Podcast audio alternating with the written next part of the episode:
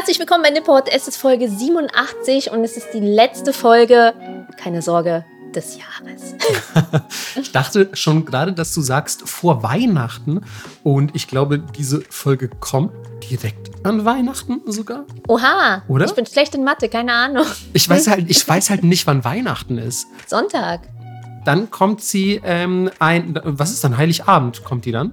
Ist, warte mal, heute ist der, heute ist Mittwoch, oder? Ja. Ja, okay. Dann, ähm, na gut, dann habt ihr auf jeden Fall pünktlich zu Weihnachten habt ihr dann diese Folge und könnt sie, ähm, könnt sie fleißig hören, während ihr, weiß ich nicht, Plätzchen nascht und ähm, weiß ich nicht, euch mit Glühwein betrinkt, um diese Folge auszuhalten. In eine Tüte hyperventiliert, um keinen Streit anzufangen. Nippert auf die Ohren, im Klo einschließen und dann so, Diese verdammte Familie, dieser dumme Nazi-Onkel erzählt wieder nur da, äh, davon, warum man nicht gendern sollte. Ist echt Und so. Ja, ja, wir, wir wissen natürlich alle, alle, was uns so teilweise zumindest an Weihnachten ähm, zu Hause blühen wird.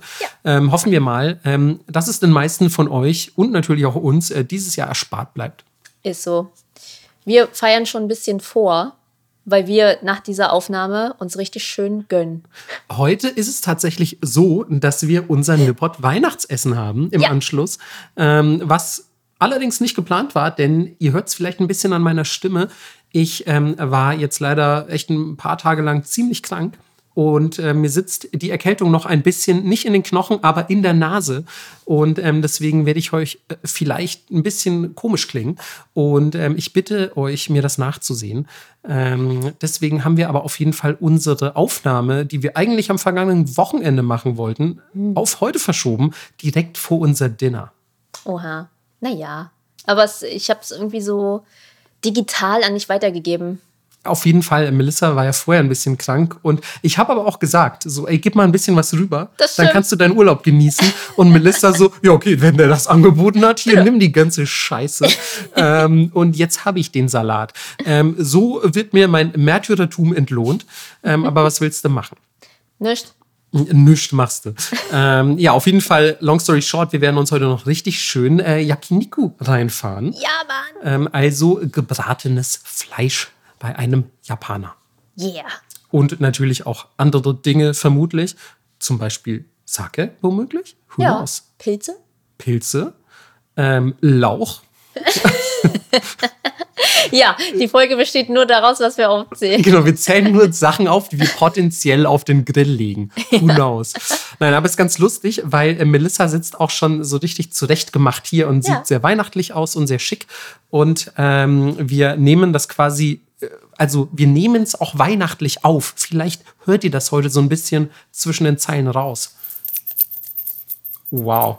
Melissa kann mit ihrem Haarschmuck Weihnachtsgeräusche erzeugen. Wäre viel schöner gewesen, hättest du gesagt, ich kann die von alleine machen. Melissa hat dieses Geräusch gerade mit ihrer linken Brust gemacht. ja, so auf einmal ein Nippelpiercing mit so Glocken dran. Ah, wundervoll. Ähm, was auch wundervoll ist, Melissa, ist natürlich, dass wir ähm, eine ganze Menge neuer Patreons an Bord der MS Nippot begrüßen dürfen. Aber hallo, irgendwie war anscheinend Ticket-Ausverkauf oder so. Es ist richtig voll geworden, denn an Bord sind gekommen Niklas, Dann Jana Gultoast, was ich für einen sehr, sehr guten Namen halte, wirklich. ja, genauso wie Bibliothekskatze und Minzong. Also, ehrlich gesagt, alles schöne Namen. Ja, Ähm, ich bleibe bei Gultoast als mein Favorite, so weil auch Gultoast wie meine Leibspeise klingt. Ähm, aber ja, ich kann auf jeden Fall nur sagen, ähm, vielen Dank für eure Unterstützung, äh, gerade jetzt zur Weihnachtszeit. Wir wissen das mega zu schätzen, weil es müssen ja auch Geschenke gekauft werden und ähm, man muss äh, sich an Silvester mega abschießen. Das heißt, man muss viel Geld für Alkohol ausgeben. so. Und ähm, nein, Quatsch, ich werde werd wahrscheinlich Silvester dieses Jahr nüchtern verbringen. Ähm, aber vielen Dank auf jeden Fall an euch äh, für eure Unterstützung und natürlich herzlich willkommen an Bord der MS Nippot. Oha, es muss Weihnachtsgeräusch heute sein. Ah, der Weihnachtsschornstein, in dem äh, die Rentiere des Weihnachtsmanns äh, verfeuert werden, damit die MS Nippot so richtig Fahrt aufnimmt. Sehr gut. So gefällt mir das. Melissa, bevor wir in die Folge reingehen, so richtig, wir müssen ja noch die letzte Folge auflösen. Stimmt. Ja, ihr habt ja teilweise schon geschrieben und äh, hattet Vermutungen, wer wie was jetzt fake war vom letzten Märchen. Und? Möchtest du auflösen? Ja, es war und auch mir haben übrigens ein paar Leute geschrieben und es waren alles falsche Schätzungen. Mhm, also bei mir auch. es ist wirklich niemand drauf gekommen, was ich richtig crazy finde, weil Melissa ist drauf gekommen. ähm, und damit ist ja jetzt schon mal, ähm, ja, sage ich mal, verraten, dass es eins der Märchen war, die ich vorgelesen habe oder ja euch erzählt habe. Aber in der Tat war es der Mann aus Reis, den ich äh, gelesen habe, weil ich dachte mir, wenn ich das Ding schon ersinne, dann schreibe ich es eh auf. Und wenn ich es aufschreibe, dann kann ich es ja auch gleich in so einer Märchentonalität aufschreiben. Und dann hast du zwei Fliegen mit einer Klappe und dann kannst du es direkt vorlesen und fertig. Also ja, es war ähm, überraschend schwierig anscheinend für die Leute, was Ja. mich total freut, weil ich dachte so, oh nein, bestimmt habe ich irgendwie so beim, beim Schreiben irgendwie ganz klassisch so irgendein Märchenshit übersehen, was so jeder Märchenschreiber und jede Schreiberin einfach macht, was voll klar ist, dass das immer in einem Märchen drin sein muss und ich habe es vercheckt oder so, aber anscheinend nicht. Oder ihr wisst das da draußen auch nicht, aber ähm, von euch ist echt niemand drauf gekommen und das äh, freut mich sehr. Ja, äh, mir hat auch jemand geschrieben, dass sie meinten, ey, wenn wir das noch ein paar Folgen lang machen, können wir irgendwann unseren eigenen Nippot-Märchenband rausbringen. Oh mein Gott, wie geil das wäre. Mit unseren ausgedachten Yokai und Märchen. Oh mein Gott, und das könnte dann einfach, ich weiß auch nicht, das Bullshit-Bingo von Nippot. Und es Ja. ist einfach nur Kram drin, den wir uns ausgedacht haben, wie die Meiji-Restauration. Genau, die gibt's gar nicht. Alle, die jetzt tätowiert sind, so, ha, it's a prank. Ja, 1868, n- nothing happened. Sorry, Leute. Wirklich gar nichts. Die Leute ist- haben nur Reis gegessen und gechillt. Das war tatsächlich, also es ist wirklich als Jahr in die Geschichte eingegangen, nämlich als einziges, wo nichts passiert ist. Nein, äh, mein kleiner Spaß, die Meiji-Restauration ist natürlich äh, tatsächlich so äh, passiert. Keine, keine Sorge, wir haben euch nicht 87 Folgen lang hops genommen. Imagine einfach. Melissa, was machen wir denn eigentlich heute? Äh, ja, wir führen in guter Tradition fort, was wir letztes Jahr auch angefangen haben. Und zwar beschenken wir uns gegenseitig mit Themenblöcken, ähm, bei denen wir davon ausgehen, dass die andere Person es interessant findet, mag oder zumindest cool findet. Das hast du, glaube ich, sehr prägnant zusammengefasst. Ja, und Ehre, wem Ehre gebührt. Wir haben uns das nicht selber ausgedacht, sondern wir haben das von einem anderen Podcast geklaut, nämlich von Radio Loophole, die das mit Musik machen. Die beschenken sich gegenseitig mit Musik. Melissa, weißt du, was wir eigentlich mal machen sollten? Wir sollten uns mal so richtig schön Playlists für Weihnachtsferien machen. Wenn man so zu Hause bei der Family ist und dann so mit seinem Sony Walkman irgendwie im Kinderzimmer liegt und sagt so, boah, ist alles voll nervig, ich will einfach nur Nintendo spielen. Und dann kann man, kann man das hören. Oder eine Nippot-Playlist, wo Ja. Leute darauf zugreifen können, falls sie sich dafür interessieren, was wir so für Mucke hören. Also mein Spotify-Account ist ja verified and open. Den können sich alle Leute anhören. Ey, es ist so geil. Ich habe immer so schöne Ideen. Und Melissa einfach nur so, ey, sorry, ich bin ein mega krasser Influencer. Alle Leute wissen, was ich für eine Musik höre. Ich bin ein offenes Buch, so. Ich habe eh schon nie so eine krasse Spotify-Crew. So hast du meine Freundesliste auf Spotify gesehen. Ähm, ja, schwach. Ähm, dann halt nicht, Melissa. Ich hatte, ganz ehrlich, wenn ihr euch da draußen jetzt fragt, so was außer Limp Bizkit hört Marco eigentlich, das werdet ihr leider nie erfahren. Bedankt euch bei Melissa. Barbie Girl in Endlosschleife. Ja, okay, aber das wussten die meisten auch schon. Was darüber hinaus, das werdet ihr wirklich nie Nein, bei erfahren. mir können das ja alle jetzt nachschauen. Heißt, du bist jetzt in der Bringpflicht, diese Playlist zu machen okay. und dann auf Twitter und Threads zu posten. Oder ich mache mach einfach nur schöne Lieder, die mit Japan zu tun haben. Auch gut. Wir können eh mal eine Musikfolge machen. Stimmt, Musikfolge wäre auch mal wieder Zeit. Schöne Enka-Folge. Ich kann, oh, Enka wirklich, wirklich gut. Ich Ja. habe auch so manchmal so ein bisschen Enka-Phasen, also japanischer Schlager, Hm. wo ich äh, mir das äh, ganz gut reinziehen kann. Und ich finde, es passt auch jetzt gut. So Weihnachten, vielleicht nieselt ähm, es so ein bisschen oder es schneit sogar und da ein Enka dazu. Ja, Passt, finde ich, ganz gut. ist auch dramatisch. Kommt auf den Enker an, würde ich sagen, aber ja. Also klar, wenn ihr so richtig dramatischen, so Yakuza-Film Enker hört, dann könnt ihr auch wahrscheinlich gleich im Schnee da so sterben, zusammenbrechen und einfach der, der, Liebe eures Lebens nachtrauern. Keine Ahnung, was man so macht in, in ähm, japanischen Dramen. Aber ähm, ich glaube, es gibt darüber auch hinaus äh, noch ganz schöne, vielleicht etwas so upbeatigere Enkers. Upbeat Enker. Neues Genre. ja. Sped up Version. Äh, Remix von, äh, von hier, wie heißen die David, David Gedda und so, ne? ähm, nun gut, Melissa, wir ja. wollen ähm, uns bescheren. Ja. Möchtest du anfangen oder soll ich anfangen? Ich kann anfangen. Dann ähm, hau raus. Okay.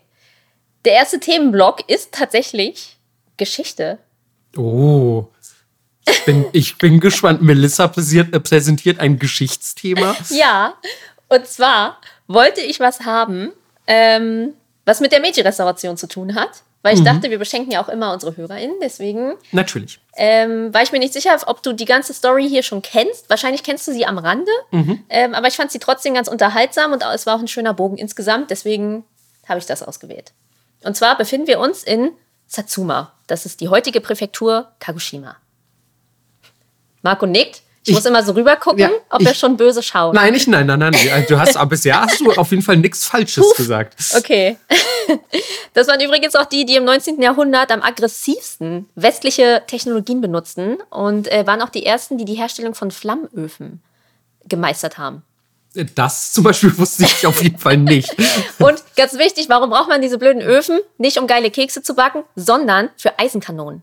Aber man muss sagen, also man kann ja, wenn man da so eine Kanone drin macht, auch nebenbei noch so ein paar Kekse da reinlegen.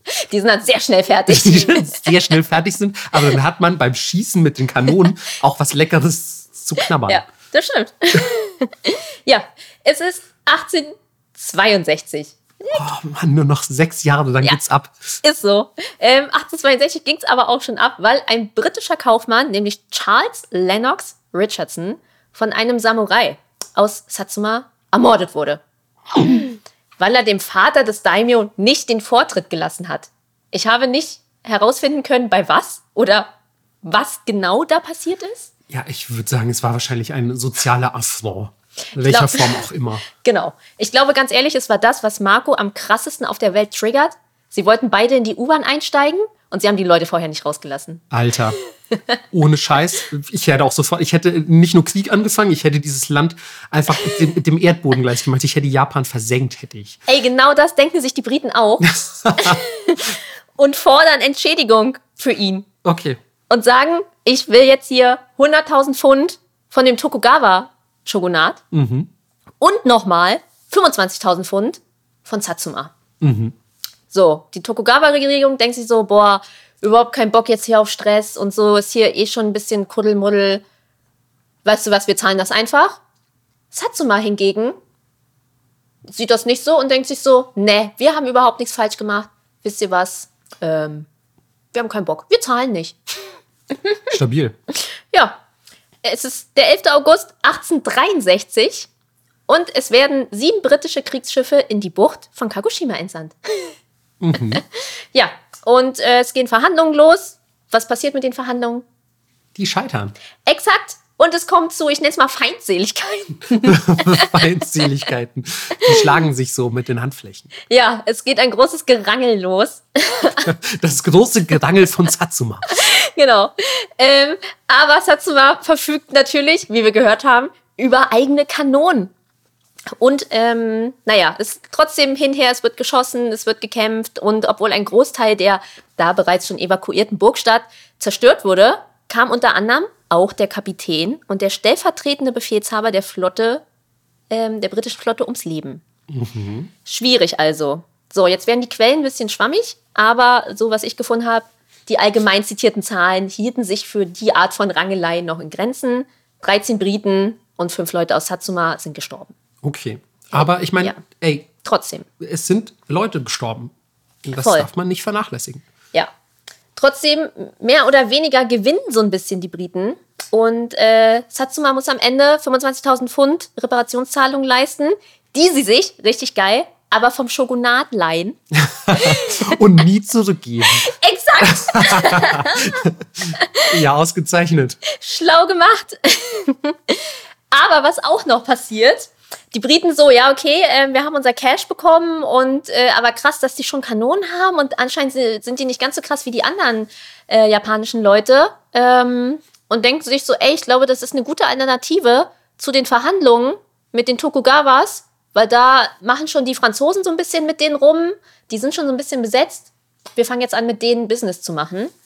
Und äh, dann gibt es auf einmal sehr viel britische, ja, britischen Einfluss in der Ecke. Und zwei Jahre später, 1865, ähm, widersetzen sich 19 junge Männer aus Satsuma dem Shogunat und reisen heimlich nach Großbritannien. Und Ohoho. ist das, äh, wenn ich jetzt die Jahreszahl nicht auf dem Schirm habe, ist das auch das Gründungsjahr der Beatles. Und so schließt sich der Kreis. Ja, es, es, waren alles Japaner, so sieht's aus, Leute. Und die Beatles waren ja auch zu 19. 19. nee, die sind auf dem Weg gestorben. Nein, nein. nein, die gehen nach Großbritannien, um äh, westliche Technologien zu studieren. Und ähm, nach deren Rückkehr bringen die Studenten nicht nur verschiedene Fertigkeiten aus dem Industriezeitalter mit, sondern sorgen auch dafür, ähm, dass Satsuma auf der Pariser Weltausstellung 1867 einen eigenen, vom Shogunat getrennten Pavillon erhalten. Oh, wow. Das ist zum Beispiel absolut nie von gehört. Yes. Das ist übrigens das Ereignis, das Vincent van Gogh zu seiner Kunst im japanischen Stil inspirierte und den Japanismus weiter stärkte. Für alle, die es nicht wissen, das ging los, weil irgendwelche Japaner Holzschnitte geklaut haben und wieder mitbrachten. Ähm, und äh, im Jahr 1868 führte dann der Satsuma-Clan ähm, mit die Meiji-Restauration an, um das Tokugawa, äh, Tokugawa-Shogunat zu stürzen.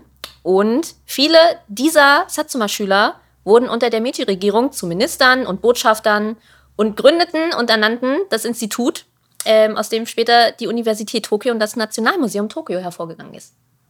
Oh, wow. Ja. Gar nicht mal schlecht. Fand ich ganz lustig. Äh, da war äh, super viel dabei, von dem ich noch nie gehört hatte. Sehr gut. Ähm, vor allem, weil ich glaube, dass ähm, das Wichtigste, was man so auch im Studium lernt oder generell, wenn man sich mit dieser Zeit der japanischen Geschichte beschäftigt und vielleicht auch Satsuma, ist natürlich die Rebellion von Satsuma 1877, wo sich so die letzten mhm ähm, Samurai noch aufbäumen und sagen, ähm, hey, wir haben Last Samurai geguckt und wir finden Tom Cruise richtig cool. Das wollen wir auch. Ähm, und dann ähm, ja, streiten die sich quasi mit der Meiji-Regierung, mit der neu eingesetzten, mhm. weil die sagen, nein, Mann, wir wollen weiterhin coole Schwertdudes sein. und ähm, ja, dann ähm, führt Saigo Takamori, von dem übrigens eine Statue im Ueno Park steht, ähm, diese Rebellion an und äh, die ist bekannt als die Satsuma-Rebellion. Und ich glaube, das, also wenn du so einfach eingibst, auch so hier Meiji, äh, Restauration, äh, Tokugawa Shogunat, Satsuma und so, kommst du eher an solche Infos. Mhm. Deswegen ist das sicher eine Info, äh, für die ähm, ähm, oder die vielen noch nicht bekannt sein dürfte. Sehr gut. Ich habe auch was für dich, Melissa, ähm, was dir wahrscheinlich schon im Ansatz bekannt ist, mhm. aber wo ich mir denke, ja, ich sag dir das halt mal in seiner Umfassenheit, zumindest etwas umfassender, als du es womöglich schon weißt. Wenn du dich damit jetzt schon saugut auskennst, dann ist es zumindest ähm, ja, vielleicht neu für unsere äh, Zuhörer und Zuhörerinnen. Ähm, ich habe auf jeden Fall meine drei Themen, so viel spoiler ich schon mal, genau wie letztes Jahr strukturiert. Mhm. Ähm, dass ich einfach sage, okay, Essen, ja. krasse Weiber. Geil. Und Kunst. Perfekt. Und, und ähm, ich fange jetzt einfach an mal mit Essen, ja. weil ähm, ich auch so quasi ja schon mit einem Fuß im Yakiniku-Grill stehe. Und ähm, es ist der rechte Fuß und der ist sehr warm.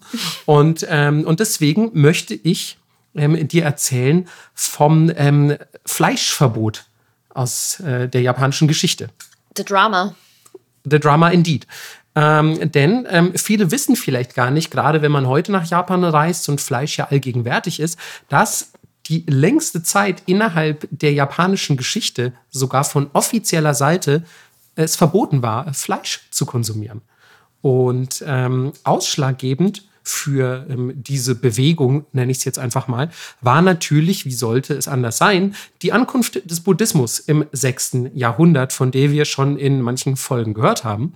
Und ähm, zuvor hat man natürlich mega viel Fleisch gegessen, weil, ja klar, man jagt halt und muss sich ja irgendwie ernähren. Und dann rennt da so ein Reh rum oder so ein Wildschwein, was man übrigens äh, damals Yama Kujira genannt hat, den Bergwal. Geil.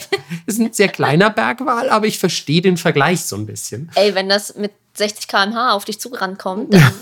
Wie halt auch ein echter Wal. ja. Ähm, dann ähm, ja, ähm, hat man natürlich auch äh, Jagd auf diese Tiere gemacht und vor allem vielleicht auch nicht nur zu ähm, Zwecken der ähm, Selbsterhaltung, sondern auch unter gut betuchten, dass man sagt, so, oh, Jagen ist unser Zeitvertreib und es wäre ja schade, das nicht zu essen. Also klar war Jagen einfach eine Sache, wie glaube ich auch überall anders auf der Welt. Ähm, der Buddhismus allerdings, äh, das ist wahrscheinlich auch den meisten bekannt, ähm, besagt ja aber, dass man potenziell wiedergeboren wird, sofern man denn nicht ins Nirvana Einzug hält. Und ähm, schon allein der Gedanke potenziell, dass du ja rein theoretisch, wenn du jetzt so ein Yamakujira isst, deine Oma essen könntest, ist ja auch nicht so geil. Und mal unabhängig davon ähm, lehrt der Buddhismus ja auch einfach Respekt vor dem Leben und der Natur. Und deswegen ist auch ja, Vegetarismus oder gar Veganismus im, ähm, im Buddhismus jetzt kein komplettes Novum, sage ich mal. Ähm, gleichzeitig hält aber auch ähm, der Buddhismus, der dann in Japan äh, sich sehr schnell verbreitet, ebenso Einzug in natürlich die Shinto-Glaubenssätze, also die, die ähm, einheimische Religion, der Shintoismus, ähm, übernimmt da super viel und das verbreitet sich dann auch eigentlich unabhängig vom Buddhismus dieser Glaubenssatz, so ja, Fleisch essen vielleicht doch nicht ganz so gut. Und im Jahr 675 ähm, erlässt der Kaiser Tenmu, von dem wir auch schon gehört haben, ein Gesetz. Und dieses besagt, dass von Frühling bis Herbst, man geht davon aus, circa April bis September war gemeint, ähm, folgende Tiere komplett tabu sind und nicht gegessen werden dürfen. Huhn, Pferd, Affe, Rind und Hund. Okay. Ähm, also eine recht spezifische Liste, wie ich finde. Ähm, aber diese spezifische Liste weitet sich mit der Zeit aus, auch auf andere Tiere und auch auf die anderen Monate. Und es entwickelt sich eigentlich so ein, ja, ein alljährlicher ähm, Vegetarismus, kann man sagen. Heißt, sie essen jetzt Menschen. Heißt, jetzt isst man quasi nur noch ähm, den Kaiser selbst. ähm, und alle versuchen quasi an das letzte Fleisch ranzukommen und stürmen ständig den Kaiserpalast. Und der muss wirklich unter Einsatz seiner, des Lebens seiner Beschützer, muss der verteidigt werden. Ähm, nein, so ein Unsinn. Ähm, aber was stattdessen gegessen wird, und das ist jetzt auch keine allzu große Überraschung und auch ein bisschen cheaty, in den 90ern habe ich das oft bei ähm, bei Veganern quasi oder Vegetariern und Vegetarierinnen mitbekommen. Mittlerweile scheint das nicht mehr so vogue zu sein, aber das ist nur meine punktuelle Wahrnehmung, Fisch zu essen, obwohl man kein Fleisch isst. Mm, Pressgitarre. Genau.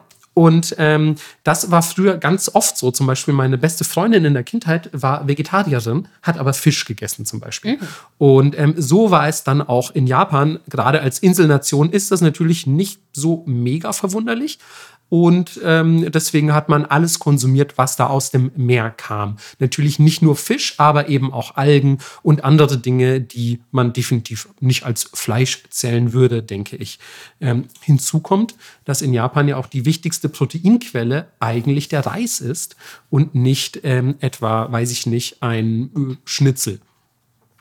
Ähm, hinzu kommt außerdem, dass ähm, die vielen Berge in Japan dafür sorgen, dass man ohnehin auf das Meer bzw. auf andere Nahrungsmittel angewiesen war als auf ausgedehnte Viehwirtschaft. Man kann ja nicht irgendwie die ganze Fläche, die man hat und potenziell mit Häusern zustellen müsste, um überhaupt Lebensplatz für die Leute zu haben, also Lebensraum, kann man ja nicht mit irgendwie Kuhweiden vollstellen.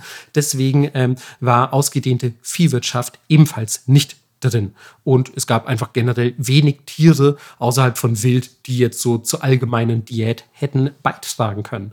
Ähm, seltsamerweise schien den Leuten Fleisch aber trotzdem sehr gut zu schmecken, denn ähm, unter anderem wurde das aus medizinischen Gründen verschrieben von äh, Doktoren, die dann zum Beispiel sagen könnten, oh, du hast einen schmerzenden Rücken, dann iss lieber schnell zwei Hühner.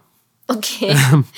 und ähm, das war sogar erlaubt für buddhistische Mönche, die sich quasi dann von ihrem Vegetarismus ähm, lösen konnten für quasi diese medizinische Einnahme von Fleisch. Und manchmal wurde natürlich diese medizinische ähm, ja, Komponente auch vorgeschoben, um sich über den Fleischspann hinwegzusetzen. Typisch japanisch. Ja, diese Walfang-Sachen machen wir nur aus Research.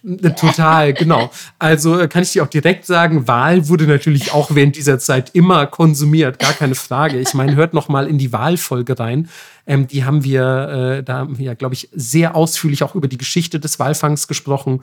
Und äh, die haben zu keiner Zeit die Finger von den Walen gelassen, leider. Ähm, aber ähm, dieses, äh, ja, dieses Umgehen des Verbots durch ja, medizinische Begründungen ähm, war auch für den Shogun ganz interessant, denn der hat sich wohl öfter mal ähm, als Medizin getarntes, in Sake eingelegtes Rind schicken lassen.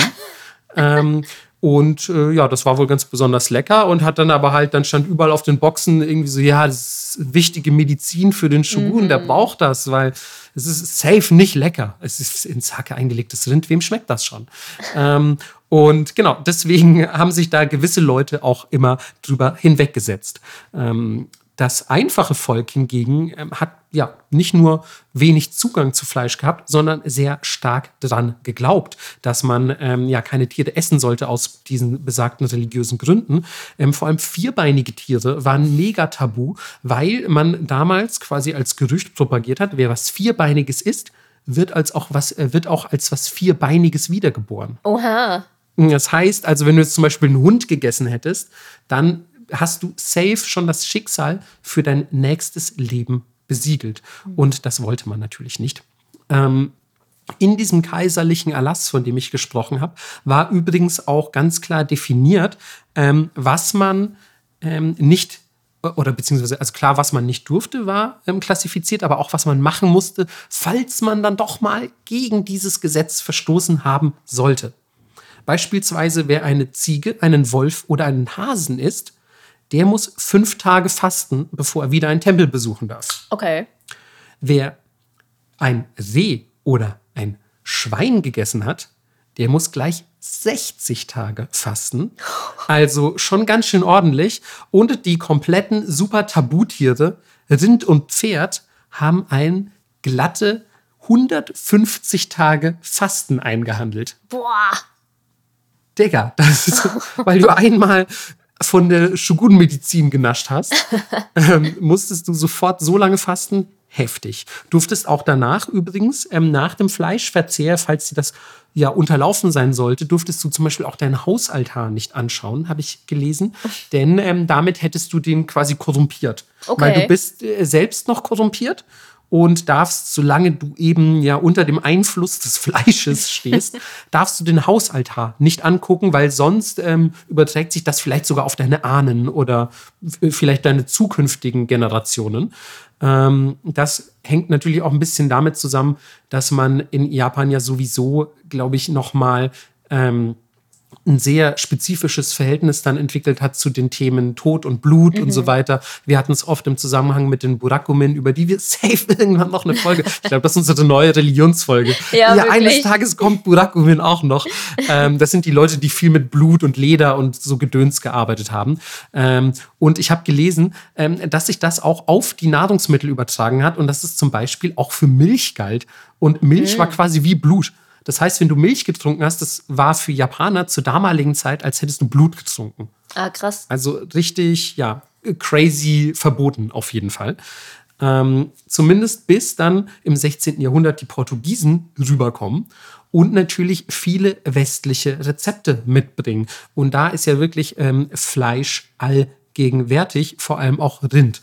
Und ähm, das hat dann Einzug in die japanische Küche gehalten und sich ja so langsam quasi steht der Tropfen, äh, der Tropfen hüllt den Stein mäßig so durchgesetzt und immer mehr von diesen Rindfleischgerichten haben sich verbreitet, immer mehr von diesen portugiesischen Fleischgerichten. Und ähm, der größte Umschwung, also wirklich so ein, wie sage ich, ein Massenumdenken fand statt nach der Meiji-Restauration, die wir jetzt heute schon beide in unseren Themen hatten, wowies, ähm, weil hier jetzt einfach Japan anfängt, sich mit dem Westen und dem Ausland zu vergleichen. Mhm. Und man feststellt, ey, warte mal, Japaner sind voll klein und so schmächtig und so. Wir sind irgendwie unterlegen in, in physischer Hinsicht. So dachte man zumindest. Mhm. Und ähm, man hat es darauf geschoben, dass man jahrhundertelang wenig bis kein Fleisch konsumiert hat und hat gesagt, wir müssen jetzt richtig aufholen und mega, mega, mega viel Fleisch essen. Deswegen hat die Meiji-Regierung ähm, gesagt, diese Nahrungsmitteltabus, die sind ab sofort aufgehoben und ähm, diverse Firmen im Land angeregt, ähm, ihre Produktion auf Fleisch- und Milchprodukte zu fokussieren und gesagt, wir machen jetzt alles ganz, ganz anders. Und ähm, damit uns die Leute das auch glauben, wird jetzt zum Neujahr 1872 im Januar der Kaiser öffentlich zum ersten Mal Fleisch essen.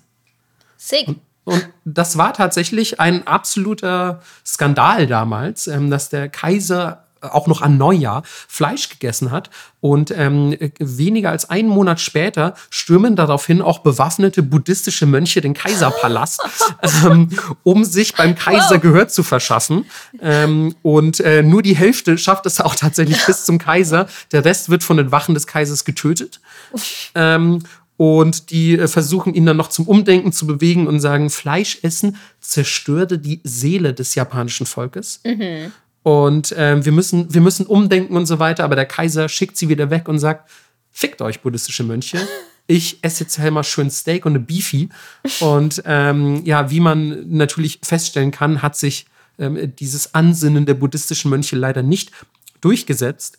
Im äh, gleichen Jahr schreibt auch noch ein Regierungsbeamter, ähm, obwohl Rindfleisch ein sehr reichhaltiges Nahrungsmittel ist, gibt es viele, die unser Bemühen um Westernisierung blockieren indem sie an traditionellen Konventionen festhalten.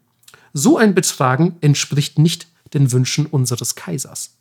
Okay. Also, äh, Regierung sagt nein, wer nicht Fleisch isst, wird sofort des Landes verwiesen. I don't know. Ähm, und man beginnt sogar aus dem Ausland, vor allem aus Korea, super viel Fleisch zu importieren, quasi Ende des 19. Jahrhunderts, damit man überhaupt den ähm, ja, den Fleischbedürfnissen des Landes gerecht werden kann. Und ja, spätestens nach der US-Besatzung im Anschluss an den Zweiten Weltkrieg ist dann endgültig das ja, Kind in den Brunnen gefallen, kann man sagen, weil ähm, die Japaner und Japanerinnen haben einfach gesehen, wie die Sieger, die Siegermacht sich in diesem Land breit macht und gefühlt nur Burger und Bacon und solchen Fleischshit in sich reinschaufelt. Und man hat gesagt, okay, an, an diesem Zaubermittel Fleisch muss einfach irgendwas dran sein.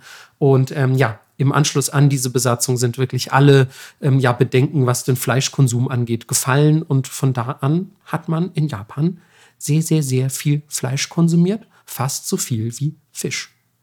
Crazy. Ich kannte diese, ähm, diesen Fleisch-Hype auf jeden Fall, den sie so gefördert haben aber ich wusste nicht, woher das kam. Mhm. Und dass es so krass abging mit Kampfmönchen im Kaiserwald. Ich weiß nicht, wie kämpfig die wirklich waren. Also die Hälfte wurde auch getötet. Ähm, aber ich fand auch, also natürlich habe ich schon mal gehört, ähm, dass äh, Japan in seiner Geschichte ein unterschiedliches Verhältnis zum Fleischkonsum hatte. Mhm. Aber die Details waren mir auch überhaupt nicht bekannt. Deswegen dachte ich, kann man ruhig mal rekapitulieren. Voll. Okay, cool. Konnte ich dir auch noch ein bisschen was Neues erzählen. Interesting. Okay. Äh, das nächste, was wir haben, ist tatsächlich ein Yokai mit einer kleinen Geschichte. No. Ich wollte ursprünglich wieder so einen richtigen Heavy Metal Yokai für dich raussuchen. Hier tausend Flammen, drei Köpfe aus Kriegsherren auf einer brennenden, weiß ich nicht, Schildkröte. Auf einem brennenden Motorrad, Mann. auf jeden Fall. Aber dann ähm, habe ich einen Fakt gefunden, wo ich dachte, der gefällt dir bestimmt. Und dann ist diese Geschichte, die ich gleich erzähle, an Randomness, ähm, ja. Schwer, schwer zu überbieten. Ja, also der Schneckenmann nach wie vor strong. Okay, okay. Ey, Aber ganz ehrlich, nicht, dass seltsam. wir jetzt hier in der letzten Folge 2023 den Schneckenmann gefährden. Nee, ja? Das auf möchte keinen ich Fall. nicht. Okay. Nee, nee, nee, das Klasse. nicht. Aber ganz kurz noch, Melissa hat mich vorher gefragt, hättest du lieber was Gruseliges oder was Skurriles? Ist das das Skurrile, Melissa? Nee, das kommt gar nicht. danach. Okay, das kommt erst noch. Okay, alles klar, dann, ähm, dann ähm, bitte, bitte fahr fort. Das hält sich hier noch in Grenzen an Skurrilität. Okay, okay. Es ist mehr random. Okay, und zwar ist es äh, Kamehime, also die Schildkrötenprinzessin. Oh, das Ja. klingt auf jeden Fall schon mega cute. Ja, sie spukt in einem Schloss, ähm, das auch heute noch in Fukushima steht. Und zwar ist es das ähm, Inawashido-Schloss. Und Kamehime ist eigentlich eher ein zurückgezogener Yokai. Man weiß nicht so viel über sie. Und wenn sie mit Menschen kommuniziert, dann nur über ihr untergebene Yokai. Nur über, nur über Threads. Ja. genau. Okay, also sie hat Diener-Yokai. Ja. Okay. Und die gehen dann los und machen irgendwelche Sachen für sie. Und ähm, sie soll übrigens die jüngere Schwester von Osakabe Hime sein. Hast du nicht mal über äh, die gesprochen, die die Burg äh, Himeji heimsucht? Ja, die im Burggraben, ne? Ja, ich glaube. Ja, ähm, ja, die, ähm, über die habe ich gesprochen. Ich dachte ehrlich gesagt, du hättest sogar über War sie ich das gesprochen. sogar? Wir Naja. hatten auf jeden Fall schon über sie gesprochen in unserem Ja. Podcast. Ist schon ein bisschen her, Leute. Also Ich glaube, es war sogar, es könnte die erste Yokai-Folge gewesen sein. Ah, kann sein. Naja. Jedenfalls ähm, gibt es ein sehr berühmtes Theaterstück. Das heißt Tensho Monogatari, also das Märchen von Tensho. Und da wird Kamehime dargestellt, wie sie ihre ältere Schwester auf der Burg Himeji besucht. Und was bringt sie als Souvenir mit? Ähm, oh Mann, okay, ich, warte, ich versuche eine ernsthafte Antwort zu geben. Ähm, irgendwas Schildkrötenbezogenes. Nee, Dann f- f- einen schönen Kimono. nee, Okay, ein Versuch noch. Ähm, ein Butterfly. Mit Hello Kitty drauf. nee, einen abgetrennten Männerkopf. Ach so, ja, easy. Ja, das wäre aber wirklich das vierte gewesen dann. Ja. Das wäre mein Next Guess. Man kennt's. Also die nächste Person, die mich im Atelier besucht, bitte bringt auch einen abgetrennten Männerkopf mit. äh, ja. Jetzt kommen wir aber zu der Legende. Und Äh, zwar, Es gibt keine weitere Erklärung zu diesem abgetrennten Männerkopf. Melissa, das kannst du jetzt nicht einfach so im Raum stehen lassen. Ja, easy. Und dann hat die halt einen abgetrennten Männerkopf mitgebracht, was man halt so macht, ne? Kleine, kleine Aufmerksamkeit und so. unter Schwestern. Ja. O- ja, okay. Also coole Schwestern anscheinend. Ja, ich sag jetzt, es ist ein bisschen durcheinander. Naja, ähm, die Geschichte von Kamehime äh, spielt im Jahr 1640 und das Schloss war im Besitz von Kato Akinari, dem Herrscher von Aizu. Und der Kämmerer, der Kammerherr, die Person, die für die Verteidigung des Schlosses verantwortlich Die war, Person, die kammert. Genau. War Horibe Shuzen. Und eines Tages im Dezember bemerkt er ein Kind, das er noch nie zuvor gesehen hat und das so in dieser Burg rumrennt und ein bisschen Blödsinn macht und rumtollt. Und als er es wieder sieht einmal, dreht sich dieses Kind zu ihm um und sagt, ey, du, du hast dich dem Herrscher dieses Schlosses noch gar nicht vorgestellt. So, mein Herr empfängt heute Besuch, also beeil dich und mach dich bereit, ihm deine Aufwartung zu machen. Hä? Und Shusen so mega verblüfft und ist so, hä, was labert dieses kleine Kind hier? Kato Akinari ist der einzige Herr dieses Schlosses und ich, Horibe Shisen, bin sein Kammerherr. Wie kannst du es wagen? Und will so dieses Kind wegkloppen. Ist, beginnt ein epischer Kampf zwischen einem Sechsjährigen und einem erwachsenen Samurai. Ja. Naja, das Kind, ne, kleiner Geister-Yokai, lacht ihn nur mega aus ähm, und sagt so: Hä, was? Du hast also noch nichts von Osakabe Hime gehört? Ähm, jetzt bin ich gerade so, ja, jetzt habe ich äh, vergessen zu gendern vorhin. Naja, es ist eigentlich die Herrscherin dieses Schlosses. Ah, okay. Schlechte Übersetzung der Dialoge hier. Naja. Oh, das stimmt wirklich. Ja, bad. Ähm, naja, jedenfalls sagt dieses Kind so, hey, was los? Osaka, äh, Osaka Behime und äh, Kamehime, was los? Jeder kennt die doch. Naja, dieses Kind guckt ihn dann ernsthaft an und sagt, also wenn du die jetzt beide nicht kennst, dann bist du bereits verflucht. Natürlich, du gehst einfach, das ist auch so klassisch Japan so. Du denkst an nichts Böses, gehst irgendwie wahrscheinlich so einen Flur lang und bist schon verflucht. Ja. Du weißt es nur noch nicht, aber du bist schon verflucht. Ja. Und nachdem das Kind das gesagt hat, verschwindet es. Super. Naja. Und äh, einige Zeit lang gibt es überhaupt kein Zeichen von diesem Kind. Doch ähm, als Schusen dann am Neujahrsmorgen zu den anderen Gefolgsleuten in die Halle des Schlosses kommt, muss er feststellen, dass ein Sarg und Grabbeigaben vor seinem Platz am Tisch aufgestellt worden sind. Morbide. Ja. Und er natürlich mega erbost, verlangt zu erfahren, wer die dort hingestellt hat. Aber keiner der anderen Gefolgsleute hat irgendeine Ahnung, niemand hat irgendwas gesehen, keiner war's. Heißt, ja, er muss irgendwie mit dieser Info jetzt leben, legt sich hin.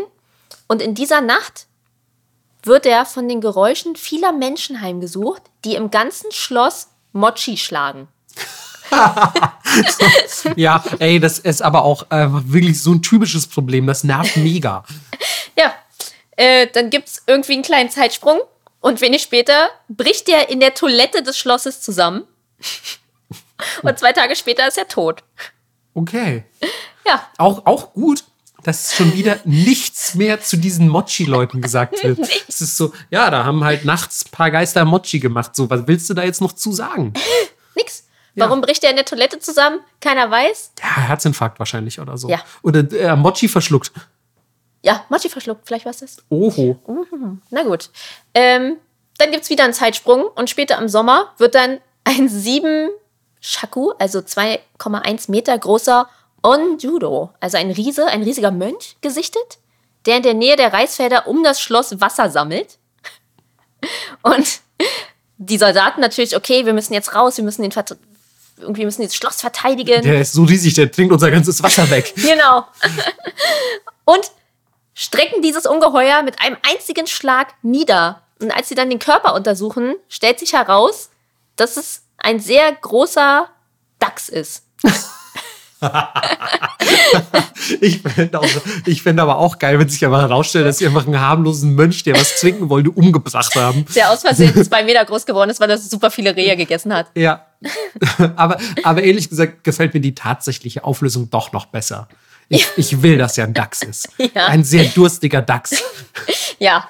Ähm, also es ist natürlich auch so ein Yokai-Dachs, ne? Ein Mujina, also diese, ja, So ein, ein Zauberdachs. Ja, ein, ein, oh, Zauberdachs finde ich auch ein, eine gute Formulierung, aber einfach so auch so ein, ja, die können ja auch Gestalt wandeln und so, meine ich, oder? Mujinas. Ja, genau, Können- genau, Also die deswegen. sind ja, die sind auf jeden Fall ähm, äh, menschenartige Dachse. Ja.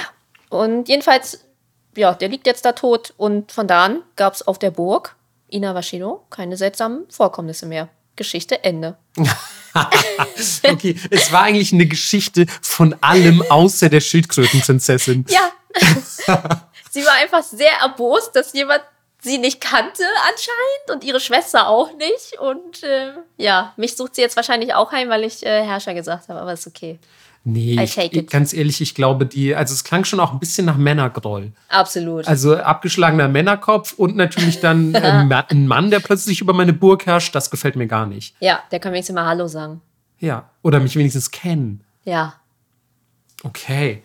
Ja, ich fand sie sehr skurril und seltsam. Deswegen war ich so, na gut. Ja, nicht, nicht schlecht. Also gefällt mir gut. Ich muss aber sagen, für mich hat diese Geschichte triumphiert durch den Dachsmönch. Ja, für mich auch. Ähm, also es war so, ja, also wir machen jetzt diesen riesigen Mönch tot, der auch jetzt nicht so riesig ist, dass es das Töten rechtfertigt, sondern ist einfach nur un untypisch groß, aber nicht so groß, wie noch nie ein Mensch geworden ist. Ja, er ist einfach nur zwei Meter. Er ist einfach zwei Meter groß.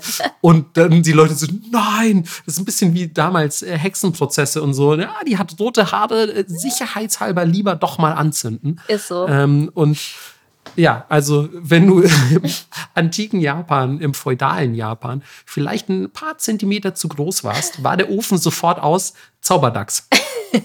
Todesurteil Zauberdachs. Ist so. Ja, gefällt mir gut. Gefällt mir gut.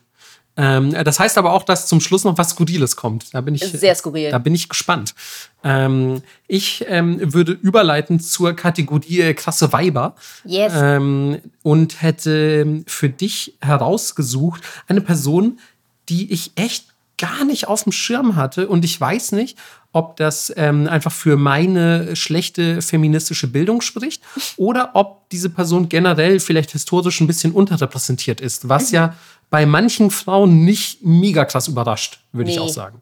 Ähm, also es gibt irgendwie, glaube ich, super viele, super krasse Frauen, von denen noch niemand was gehört hat. Hä, Und du äh, denkst dir so, okay, aber so, es gibt einen Wikipedia-Artikel zu einem Dude, so, der hat, weiß ich nicht, der hat einmal irgendwie einen Dachs gesehen und dachte, es wäre ein Zauberdachs, aber dann war es doch keiner und der Wikipedia-Artikel ist irgendwie 400 Megabyte groß. Ja, aber dann so Hedy Lamar, die das fucking WLAN erfunden hat. Who is this? Ja, genau, solche Sachen meine ich. Und für mich war Shizue Kato auch so ein Fall. Sagt dir der Name schon was? Es klingelt, aber weiß ich nicht. Sag mal an. Okay. Ähm, sie hat sich nämlich auch sehr krass für ein Thema eingesetzt, äh, von dem ich weiß, dass es dich auch tangiert. Denn ähm, sie war eine Advokatin ähm, für äh, Geburtenkontrolle. Und ähm, sie wurde geboren am 2. März 19, ah, Quatsch, Verzeihung, 1897 ähm, in eine ehemalige Samurai-Familie hinein. Und ähm, ihre Mutter stammt aus irgendwie so einem super prestigeträchtigen ehemaligen Samurai-Clan. Und der Vater ist ein Ingenieur von der Tokyo Daigaku, also einer oder wahrscheinlich die prestigeträchtigste Universität des Landes. Also ja, eine gut betuchte, tolle Familie eigentlich, wo man sich wahrscheinlich freuen würde, hineingeboren zu werden. Ähm, der Vater reist oft in westliche Länder. Ähm, die Familie reist entweder mit oder bekommt von seinen Erzählungen mit. Er bringt Dinge aus diesen westlichen Ländern mit. So insgesamt ist diese Familie einfach so sehr in Touch mit westlichen Dingen. So, also das ist für sie ganz normal, dass man auch irgendwie Zugang zu westlichen Dingen einfach hat, ähm, was ja äh, zur damaligen Zeit in Japan keineswegs selbstverständlich war. Ähm, 1914 wird Kato im Alter von 17 Jahren mit dem 27-jährigen äh, Kikichi Ishimoto verheiratet, Okay. der ebenfalls ganz so wie äh, Papa auch ein Ingenieur ist und für eine Kohlenmine in Kyushu arbeitet. Und diese Kohlenmine ist natürlich auf ihn angewiesen. Deswegen, klar, was macht sie? Sie zieht mit ihrem Mann zu dieser Kohlenmine nach Kyushu. Und dort wird sie so das erste Mal aus dieser behüteten Samurai-Familie rausgeholt und so mit der harschen Realität des Lebens konfrontiert und stellt einfach fest, boah, arbeiten ist ja voll scheiße. ähm, so diese ganzen Bergleute, so was die hier für eine Lebensrealität haben und wie, die, wie die arbeiten, das ist ganz schön krass und das ist ganz schön sad. Und so sie bekommt so langsam so ein, ich will nicht sagen antikapitalistisches Awakening, aber sie denkt sich so, äh, das ist nicht gut, wie die Leute hier arbeiten. Ähm, 1919 zieht sie dann mit ihrem Mann nach New York. Oh, okay. Denn ähm, ja, der Mann ähm, arbeitet von da an in New York als ja gut als Ingenieur nicht ganz ungewöhnlich, ähm, dass man auch international aktiv ist. Und wie gesagt, sie war von Anfang an mit dem Westen sehr vertraut, deswegen vielleicht etwas gewöhnlicher, als es bei anderen Familien der Fall gewesen wäre. Jedenfalls zieht das Paar nach New York und ähm, hat äh, oder bekommt dann zwei Söhne. Und ähm, sie selbst fängt auch an zu arbeiten und wird als Sekretärin ausgebildet. Oha. Ja, also immerhin ähm, Sehr progressiv. sehr progressiv, gerade für japanische Verhältnisse, wenn auch in New York. Ähm, in New York trifft sie aber durch die, ja, ich sag mal, sozialen Verbindungen ihres Mannes. Man ist vielleicht mal auf einem Empfang, man hat mal irgendwie ein Get-Together, man nimmt, ähm, gerade wenn man eben ja offensichtlich ein sehr ein sehr talentierter oder ein sehr gefragter Ingenieur ist, ähm, dann hat man vielleicht auch Zugang zu höheren sozialen Kreisen, hat vielleicht mehr Geld und äh, kommt in Kontakt mit Leuten von Rang und Namen. Und so hat sie auf einem dieser Empfänge auch Margaret Sanger kennengelernt. Sagt dir die vielleicht was? Nee. Margaret Sanger ist eine Krankenschwester gewesen, aber auch eine sehr berühmte Frauenrechtlerin aus den USA logischerweise, ähm, die sich ja mit flammender Leidenschaft ebenfalls für das Thema Geburtenkontrolle eingesetzt hat. Ähm, sie hat außerdem äh, die American Birth Control League gegründet, die heute Planned Parenthood heißt. Ah, geil. Wow. Das ist Margaret Sanger. Ähm, und sie ist auch Gründungsmitglied des äh, deutschen Vereins Pro Familia.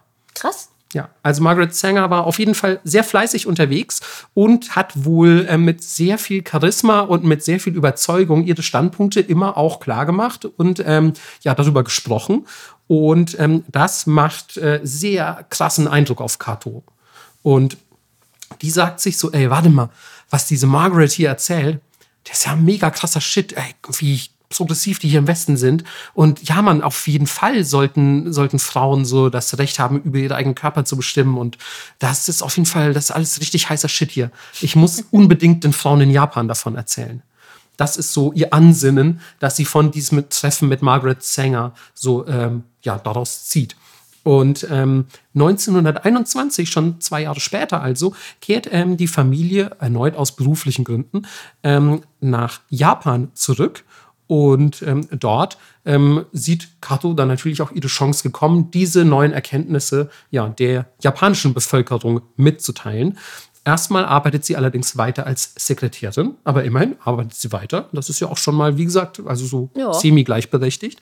Ähm, und was mich auch sehr gefreut hat, weil ich finde, das passt so schön in diese Story, eröffnet zudem einen Laden für Wolle. Süß. und ich dachte, ah, damit kann doch Melissa auch hart relaten. Absolut. Sie ist doch auch eigentlich Frauenrechtlerin mit einem Laden für Wolle. Wolle. ist jetzt schon. Ja, ne? Und da dachte ich so, das, das passt wundervoll. Ähm, und ja, Darüber hinaus ähm, organisiert Kato auch mehrfach ähm, Vorträge und Besuche von Margaret Sanger in Japan, die insgesamt sechsmal ins Land reist und da ja eben quasi ja, Promo macht für Geburtenkontrolle. Mhm. Ähm, und ja, eben das hat Kato Shise ähm, ähm, organisiert. Sie schreibt währenddessen auch ich nenne es mal eigene Kampfschriften, ähm, in denen sie ja davon spricht, dass ähm, japanische Frauen einen einfacheren Zugang zur ähm, Geburtenkontrolle benötigen. Und ähm, sie findet außerdem, dass es sowieso ist, äh, Zeit dafür ist, dass Frauen in Japan unabhängiger werden. Und mhm. man muss wirklich sich mal vor Augen halten, zu welcher Zeit das war. Ja. Das war in den 20ern. Und ja, wo sind wir heute? Nun gut, ähm, aber ja, sie schreibt das auf jeden Fall und sie sagt außerdem, es ist wirklich Zeit, dass mal ein öffentlich diskutiertes Thema stattfindet, wo die Diskussion von Frauen geführt wird. Oh mein Gott. Und ähm, sie, sie sagt so, das ist ein gutes Thema dafür. Ja. Und ähm, ja, natürlich, wie du dir denken kannst, wird das gerade vom ähm, nicht ganz so progressiven Japan jetzt nicht mit brennender Leidenschaft aufgenommen, wie das vielleicht von ihr vertreten wird oder von Margaret propagiert. Nein, es ist natürlich alles eher so ein bisschen so, was, was will die Alte? Mhm. Und ähm, ja, es wird natürlich auch politisch im Moment noch nicht wahrgenommen. So, das ist einfach irgendwie eine verrückte Sekretärin, die komische Briefe schreibt, wenn man so will. Aber Margaret hat noch bessere Argumente für, ähm, ich sag mal, eine ja, umgreifende äh, Geburtenkontrolle, denn sie sagt, ja, Qualität statt Quantität, wenn es so viele Kinder gibt, dann kommen viele Scheißkinder mal raus. und, und die Eltern haben überhaupt keine Möglichkeit, sich denen umfassend zu widmen. Wenn wir irgendwie 18 Kinder haben, wie wollen wir 18 gute Kinder großziehen? Aber wenn wir nur zwei Kinder haben, dann können wir uns denen voll widmen, können denen äh, finanziell alles bieten und so. Und ja, wenn man einfach die Möglichkeit hat, Geburtenkontrolle einzusetzen, hat man auch die Möglichkeit, sich quasi eine Anzahl von Kindern ähm, oder auf eine Anzahl von Kindern zu beschränken, die man verkraften kann. Ey, aber es legit ist, so. Es ist, ist tatsächlich so. Und ich finde einfach dieses Qualität statt Quantität.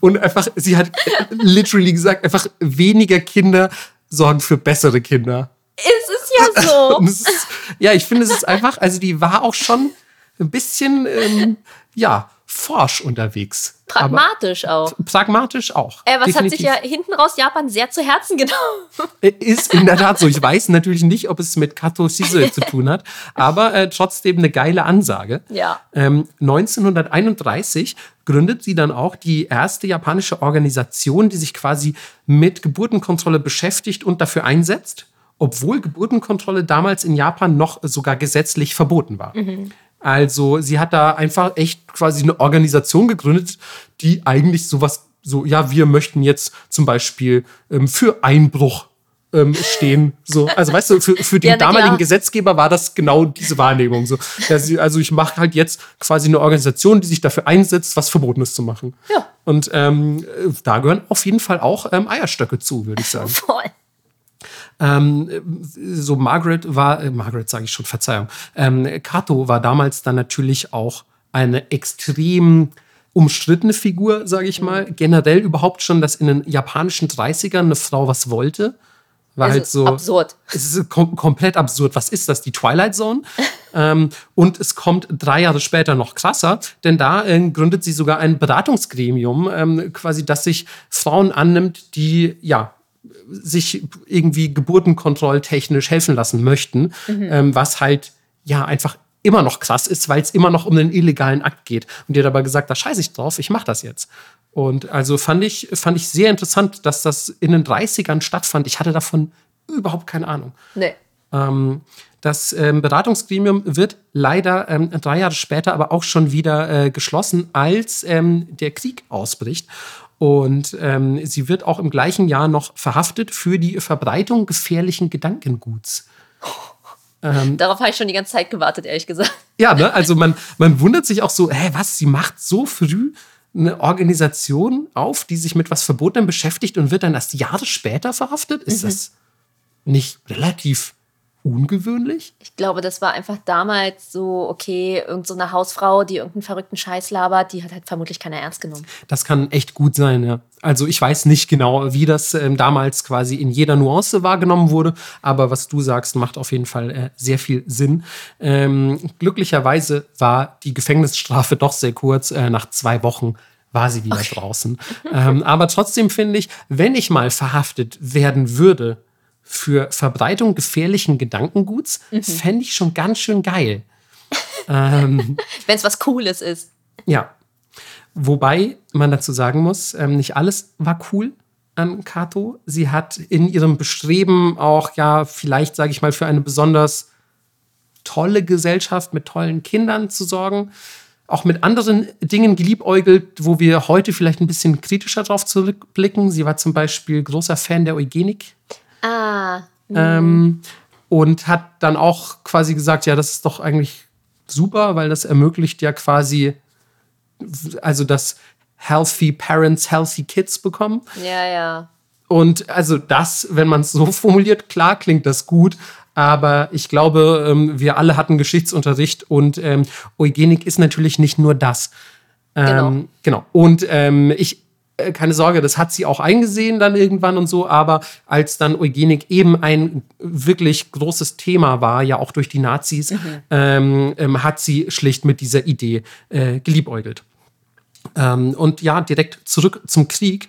Ähm, für den damit verbundenen Kriegsdienst zieht ihr Mann nämlich in die Mandschurei alleine, um da quasi als Ingenieur äh, die japanischen Streitkräfte in irgendeiner Form zu unterstützen.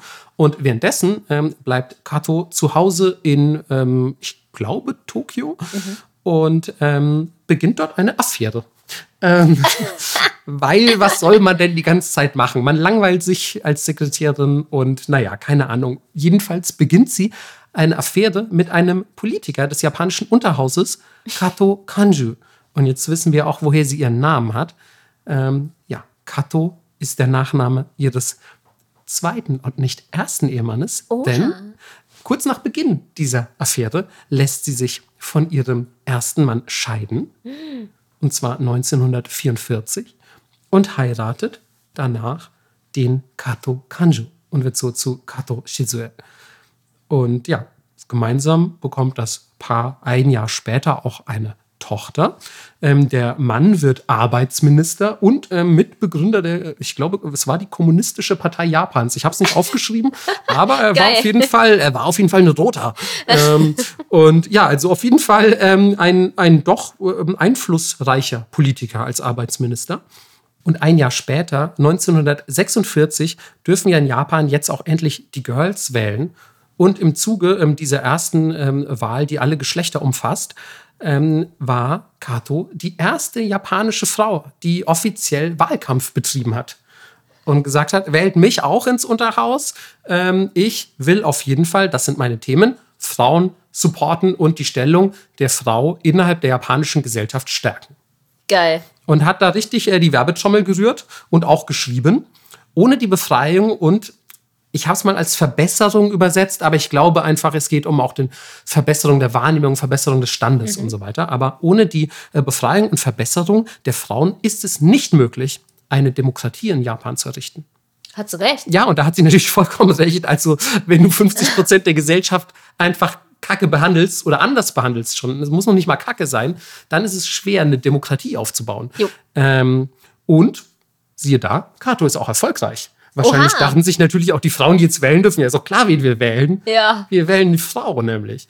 Und ähm, ähm, äh, Kato äh, Shizue wird ins äh, japanische Unterhaus gewählt und tritt der Sozialistischen Partei Japans bei. ähm, und ähm, organisiert auch noch im selben Jahr die erste reine Frauendemo in Japan. Boah, die war richtig hinterher, ne? Die war richtig, Wow. die war richtig ähm, hemdsärmlich unterwegs. Die hat Ja. die Ärmel hochgekrempelt und losgelegt. 1948 wird sie zur Mitbegründerin der Japan Family Planning Association, die auch Mitglied der International Planned Parenthood Federation ist. Also auch hier ist sie quasi eine japanische Margaret Sanger, wenn man so will. 1950, zwei Jahre später, wird sie sogar ins Oberhaus gewählt und bleibt dort Politikerin für 24 Jahre. Wow. Ja. ähm, in diesen 24 Jahren hat sie sich wirklich unentwegt ähm, für die japanischen Frauen eingesetzt, ähm, erfolgreich die Geburtenkontrolle in Japan legalisiert Geil. und ähm, das äh, feudale Familiensystem abgeschafft. Das geht auch auf sie zurück. Ähm, sich aber auch für andere Belange um, äh, eingesetzt, wie beispielsweise die Umwelt. Also sei ihr auch sehr wichtig. Und ähm, äh, Arbeitsrecht insgesamt. Ähm, da sind wir wieder bei den Minenarbeitern, die sie als junge Frau gesehen hat und sich dachte, so geht's aber nicht. Ähm, also sie hatte wirklich ähm, viele Themen auf der Agenda, die heute auch einfach noch sau wichtig sind. Nur hatte sie die auf der Agenda irgendwie 100 Jahre, bevor wir sie jetzt heute diskutieren. Was halt crazy ist. Ja. Ähm, und 1988 wird sie auch von der UN mit dem United Nations Population Award geehrt. Und seit 1996 wird sogar der Kato Shizue Award verliehen. Krass. Ja, ich habe leider, und das fällt mir auf, das hätte ich eigentlich noch machen können, gar nicht recherchiert, wofür der verliehen wird. Für Badass sein. Für, für Badass Girl sein Ja. vielleicht. Ja. Für ähm, im Angesicht überwältigenden Widerstandes einfach seine Agenda irgendwie durchboxen. So. Absolut. Ähm, und ja, Kato Shizue stirbt am 22. Dezember, also bald ist ihr Todestag, ähm, 2001 im Alter von 104. Geil. Sie hat auch noch richtig lang gemacht, du. ja, Mann. Wird auch nur von einem ihrer beiden Söhne aus der ersten Ehe überlebt. Sonst Oh, hat sie wow. ihre Kinder Was? auch überlebt tatsächlich. Ähm, ich habe mir auch gedacht, so, boah, ähm, die gute Frau ist wirklich ein sehr geiler Segway eigentlich auch in eine, in eine Feminismus in Japan-Folge. Absolut. Ähm, also es kann gut sein, dass ihr noch mal von, von ihr hört. Ähm, so, ich weiß, viele, viele von den Boys, die da draußen jetzt schon so äh, Feminismus und so. Nein, das ist ein Thema, über das definitiv gesprochen werden muss, Leute. Guckt doch mal, wie cool die Frau war, was die alles gemacht hat. Und ähm, ich würde sagen, also so angesichts ihres Lebenslaufs, die hat ja wohl richtig abgeliefert. Die hat richtig abgeliefert. Oder? Ey, die hat, glaube ich, auch, also die war angetrieben von Wut. Ja. In der Zeit kann ich mir das nicht anders erklären. Die ohne Scheiß, die war doch, und dann sozialistische Partei und Ja. so, die war doch bestimmt irgendwie so eine richtig geile Kommunistin, die einfach Leuten auf den Sack gehauen hat Ja, mit so einem Mann. Baseballschläger. richtig geil. Ja, cool. Ähm, freut mich, dass du äh, sie noch nicht so richtig kanntest und äh, ich dir eine weitere äh, Badass-Personality der japanischen ähm, äh, Frauenschaft präsentieren konnte. Absolut. Auch ein Thema, was mir äh, immer am Herzen liegt. Meine durchgetrennten Eierstöcke applaudieren für Kato. Ja, wer weiß, vielleicht hat sie auch mit dazu beigetragen. ja, wer weiß. Ja. Also sehr, sehr gut. Gut, Melissa, dann äh, was Skurriles, ne? Wie, Ja. wie, macht, wie will man da überleiten? Von ernsthaften Themen wie Feminismus, Gleichberechtigung und einfach Leuten, die wirklich was geleistet haben in ihrem Leben, zu Blödsinn, I guess. Ähm. Ja, also wir kommen, sagen wir mal so, wir kommen jetzt auch zu einer Frau, die ein ganzes Phänomen geprägt hat mit einem Artikel, den sie verfasst hat. Mit einem Artikel? Ein Artikel nur. Okay. Und zwar ist es das ähm, Mariko Aoki-Phänomen. Sagt dir das was? Nee. eigentlich so spontan nicht. Okay, ich habe eigentlich so ein bisschen nochmal nach, nach so bisschen skurrilen Urban Legends oder so gesucht. Mhm.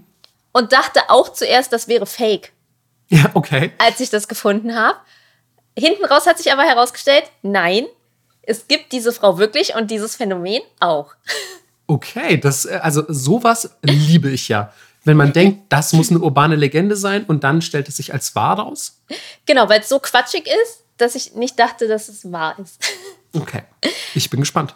Und zwar bezieht sich dieses Phänomen ähm, auf einen plötzlichen Stuhldrang, der beim Betreten von Buchläden auftritt. Oh, Melissa. Ich habe es unscheinbar, ich dachte nicht, dass irgendwie das fünfte Wort in, in deinem Vortrag Stuhlgang sein wird. Ich auch nicht. ja, und ähm, Beim Betreten von Buchläden? Bei Betreten von okay, Buchläden. okay. Und ich dachte, das passt ja auch. Ja, oh ja, total. Ich habe auch, äh, immer wenn ich im Verlag bin, will ich einfach nur noch scheißen und kotzen. Ähm, okay, bitte, nein, bitte fahr fort. Ähm, Ja, ähm, und dieses Phänomen ist nach einer Frau benannt, die diesen Effekt in einem 1985 veröffentlichten Zeitschriftenartikel beschrieb. Sie hat einfach einen ganzen Artikel darüber geschrieben, dass sie auf Toilette muss, wenn sie im Buchladen ist. Ähm, das klingt jetzt aber erstmal nach einem Individualproblem. Denkt man. Ja. So, dann ging es aber los. Eine Lawine des Codes hat sich gelöst. Ich bin gespannt. ähm, dass ultra viele Leute diesen Magazin geschrieben haben und war so, oh mein Gott, endlich sag's mal jemand. Ich dachte, ich wäre die einzige Person auf der Welt. Was? Ähm, ja, es gab dann im Fernsehen Talkshows darüber. Es, war wirklich in, ein- einem kurzen Abschnitt der japanischen Geschichte war es sehr populär, über dieses Thema zu reden. Und ähm, es haben sich sogar Sozialpsychologen damit beschäftigt Ja. und äh, sind halt, ja, haben halt geguckt, woher kommt das, etc. Ähm, ja, es ist bis jetzt nicht direkt geklärt, was, was es damit auf sich hat. Ähm, Stand 2014 übrigens. Stadt 2014 ist nicht aufgeklärt, warum alle in Buchläden scheißen wollen. Oh Nee. nein. Ähm, ja, es gibt aber Theorien, Okay. die ähm, tatsächlich von Sozialpsychologen aufgeschrieben wurden. Ich bin ähm, ganz ohr. Und zwar Theorie 1. Ist es der Geruch von Papier oder Tinte, der abführend wirkt? Ja, davon wüsste ich als Verlagsmitarbeiter. Das denke ich mir nämlich auch, ja. Die Assoziation mit dem Lesen auf der heimischen Toilette, oh. die Haltung beim Schmökern, die den Stuhlgang erleichtert, also wenn man sich so hinhockt und was Ja. von unten ne, aus dem Ja. Regal zieht. Oh, stimmt. Ja. Ähm, die psychologische Hypothese, dass der Effekt auf ein Gefühl der nervlichen Anspannung angesichts all der in den Bücherregalen dargestellten Informationen zurückzuführen ist. Okay, wow. Also quasi, wenn man sich von dieser Info überwältigt fühlt. Genau. Okay. Und ähm, dann gibt es noch die, ich finde es auch schön, wie sie es beschrieben hatten, Bücherfreunde stellen die Hypothese auf, dass sie von tausenden von schönen Büchern umgeben sind, die so sehr entspannen, dass der Darm sich auch entspannt. Und weißt du was? Ich bin ganz ehrlich, das finde ich die plausibelste Theorie. I shit you not. I shit you not. Aber ey, ganz ehrlich, ich denke mir doch, also klar, vielleicht ist auch irgendwie eine chemische Zusammensetzung in japanischer Tinte, die das irgendwie verursacht. Ähm, aber wenn du in so einem Buchladen bist, du kannst nicht leugnen, dass da eine entspannte Atmosphäre normalerweise herrscht, wenn du jetzt nicht vielleicht an Weihnachten so dahin aber gehst oder so. Aber sonst ist da irgendwie so, es ist meistens ein bisschen ruhiger, Ja. es ist entspannt. So, und du denkst dir wahrscheinlich, ey, jetzt muss auch irgendwie ein bisschen auf Toilette. Mhm. Also, findest du nicht, dass das vielleicht sogar die plausibelste Ja, Theorie ist? vielleicht. Ja. Hast, hast du auch eine Theorie, ganz kurz? Weil ich Ähm. habe nämlich auch noch eine eigene. Nee, sag mal. Okay, meine eigene wäre, dass ganz viele Leute, bevor die in Buchläden gehen, ähm, weil Buchläden äh, gehe ich oft zum Bummeln rein. Also auch so ohne ein Buch kaufen zu wollen. Und gerade wenn wir uns auch schon in den 2000ern befinden, es gibt Amazon und so, vielleicht bestellst du dir ein Buch auch einfach, wenn du es haben willst. Aber wenn du wirklich in den Buchladen gehst und länger Zeit da verbringst, dann bist du ja meist so Buchbummeln. Ja. Und das machst du dann vielleicht oft, so triffst dich mit einem Freund vorher, mit einer Freundin und sagst so, ja, lass vorher noch ein Käffchen trinken gehen. Ah, Und die gehen vorher vielleicht einfach noch bei einem Café, treffen die sich, trinken erstmal schön ein Käffchen. Oh, wollen wir noch in den Buchladen gehen? okay, I see. Oder Ja. trinken generell Kaffee. Und dann, ähm, also kurz vorher meine ich. Ja. Und Kaffee, der ja auch abführend wirken kann, ähm, nimmt dann wirklich äh, Gestalt an im Buchladen. Nicht schlecht. Ja. also äh, so, es wäre jetzt gerade meine spontanste Idee gewesen. Ja, okay. Könnte sein. Ich, ich glaube, ich bin da was ganz Braunem auf der Spur. Oh mein Gott. Ähm, ja, ich habe sonst nur noch ähm, ein paar Statistiken, die sie in Fallstudien. Oh, jetzt Statistiken, da bist du bei mir genau an der richtigen Stelle. Ja, cool. Dann ähm, hier. Da hast du noch ein paar Statistiken. Und zwar ist es ein klar weiblicher Schwerpunkt. 1 Oha. zu 4. Oha, 1 zu 4. Okay, Ja, das ist krass. Vielleicht auch daran, dass Frauen tendenziell mehr lesen. Und, und mehr kacken. ich glaube eins nicht. Also, Und was ich auch geil fand, ähm, die Neigung bei sogenannten sportlichen Männern ist eher ungewöhnlich. Mhm. Vielleicht, weil die auch weniger lesen. Ähm, ja, oder weil die halt, die sind so krass trainiert, sogar der Darm hat Muskeln. Ja, kann das auch ist sein. alles Darmmuskeln richtig krass trainiert. ja. Und dann habe ich noch was aus einer Online-Umfrage, die Ja. sich an berufstätige Frauen im Alter zwischen 22 und 33 richtete. Mhm. Und dort antworteten 40 von 150 Personen mit Ja auf die Frage, haben sie in einer Buchhandlung schon einmal einen Stuhldrang verspürt? Das sind äh, 26,7 Prozent übrigens. Okay. Aber auch zu sagen Nein. Also erinnerst du dich an jeden Besuch einer Buchhandlung in deinem Leben? Nein. So, und ich denke mir, bestimmt hat man schon mal irgendwie sich gedacht, ich muss auf Toilette. Also ich würde das, glaube ich, auch mit Ja beantworten. Ich weiß nicht. Naja, fand ich. Ich fand es aber lustig, dass es so eskaliert ist. Ich finde auch ähm, interessant, dass ähm, du also allein anscheinend Dinge gegoogelt hast, die dich dahin geleitet haben. Ja. Ja, es, ge- ich weiß gar nicht mehr, wie ich da hingekommen bin, wie es immer so ist. Du fällst in so ein Rabbit Hole. Ähm, ja, als letzte Info kann ich dir noch mitgeben. Sie wurde dann irgendwann später nochmal befragt, ob sie es okay findet, dass ihr Name für dieses Phänomen benutzt wird. Ey, Gerade wollte ich nämlich noch fragen, hat das Phänomen einen Namen? Na, ihren. Okay, Ja. Mariko Aoki. okay. Ja, Ja. Und äh, sie meinte, nö, findet sie okay. okay, geil. Wow, also lass mich mal kurz nachdenken. Das Marco Walz-Phänomen. Und dann ist, ey, ich muss so eine, ey, ganz ehrlich, ich glaube, ich muss die gleiche Marco machen. ja, doch, kann man schon, kann man, kann man sagen, glaube ich. Ja, Ja, das geht. Marco Walz-Phänomen. Geht gut rein. Ja. Oder auch raus. Oh mein Gott. Entschuldigung, heute ist, heute ist eine sehr exkrementige Folge. Diesmal nicht nur inhaltlich, sondern auch äh, wortwörtlich. Ja. Ich habe zum Abschluss auch noch was, was, naja, also mit vi- viel gutem Willen könnte man es vielleicht für Code halten.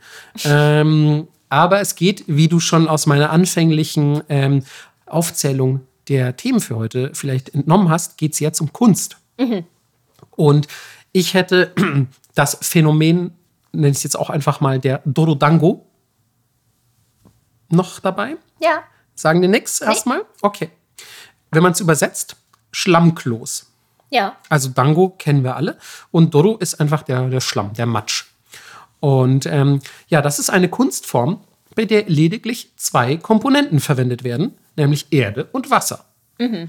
Und Ziel ist es, aus diesen beiden Komponenten eine möglichst perfekt gerundete Kugel zu formen.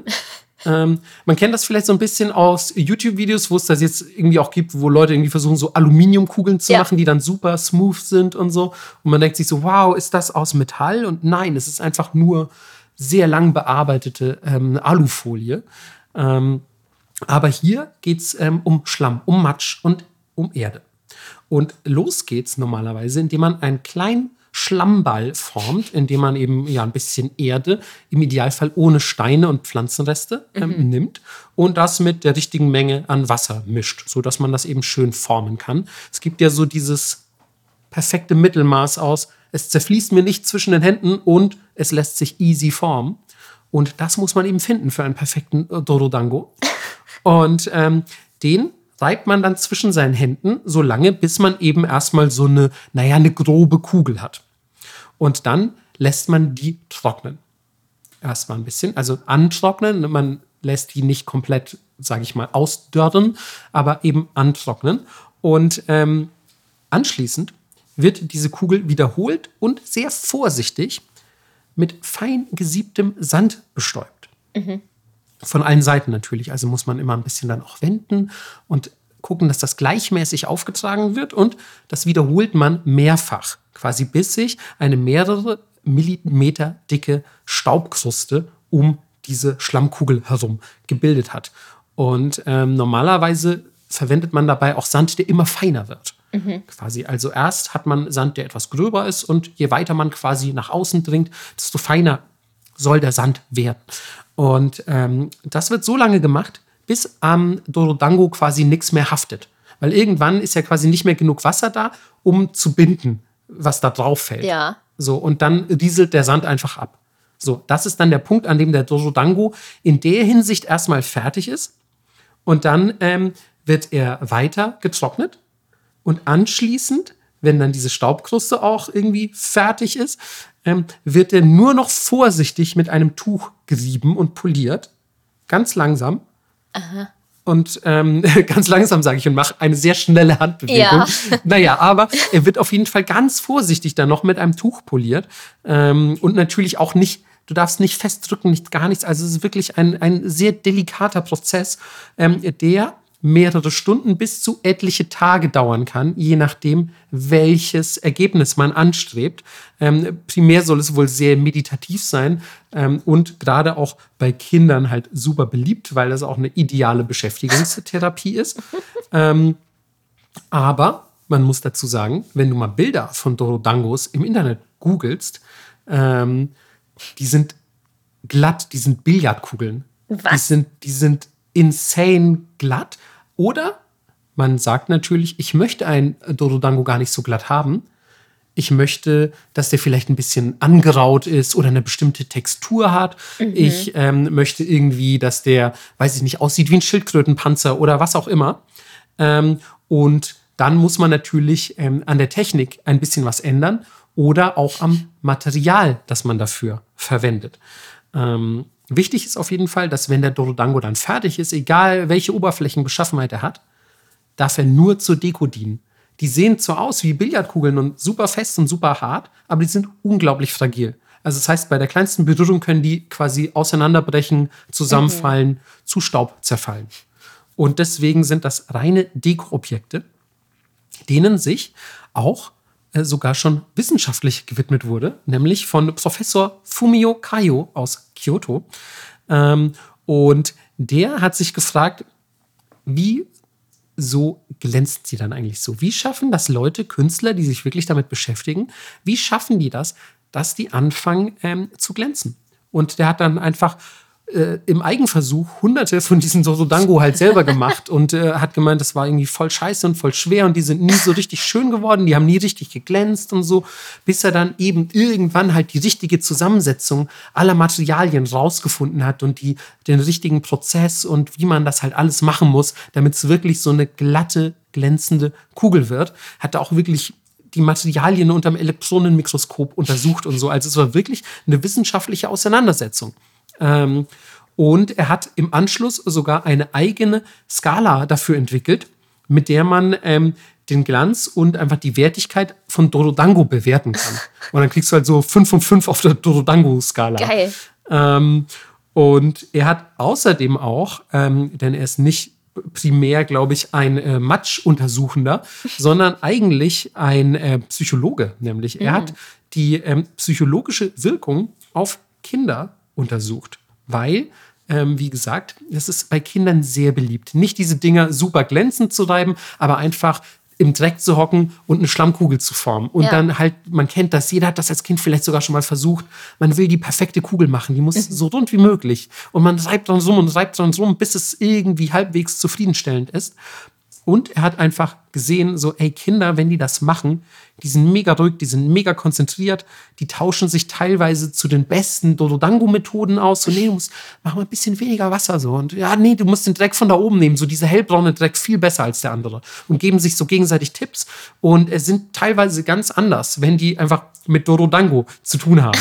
ähm, und was er ebenfalls festgestellt hat, die passen anschließend mega gut auf ihre Dorodango auf. Mhm. Also die haben wie dieses quasi, was man vielleicht aus Cartoons oder aus irgendwelchen US-Filmen oder so kennt. Ich habe das an deutschen Schulen noch nie mitbekommen, aber dass man so auf Eier aufpassen muss, mhm. um quasi Verantwortung zu lernen. Ja. Und ähm, so ein Ei geht ja sehr schnell kaputt, genau wie ein Dorodango. Und ähm, das lehrt dann jungen Kindern ähm, Verantwortung für einen Gegenstand oder gar ein Lebewesen zu übernehmen. Und ähm, so auch bei Dorodango. Die passen dann halt super gut auf. So, hey, nein, guck mein Dorodango nicht zu lange an, dann zerbricht der ja oder so.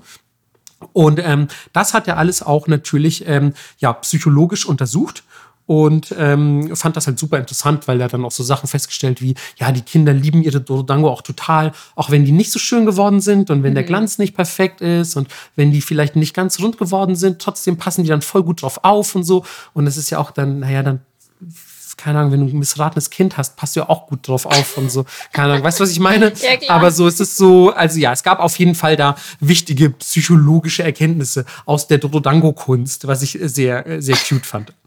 Ähm, unabhängig davon gibt es aber auch richtige Künstler, die sich einfach mit dem Medium Dorodango beschäftigen und ähm, das dann gerne mal als Hikaru Dorodango bezeichnen, nämlich die ja, scheinenden Dorodango, also die lichtabstrahlenden Dorodango ähm, oder Schlammklöße, die scheinenden Schlammklöße finde ich eigentlich besser.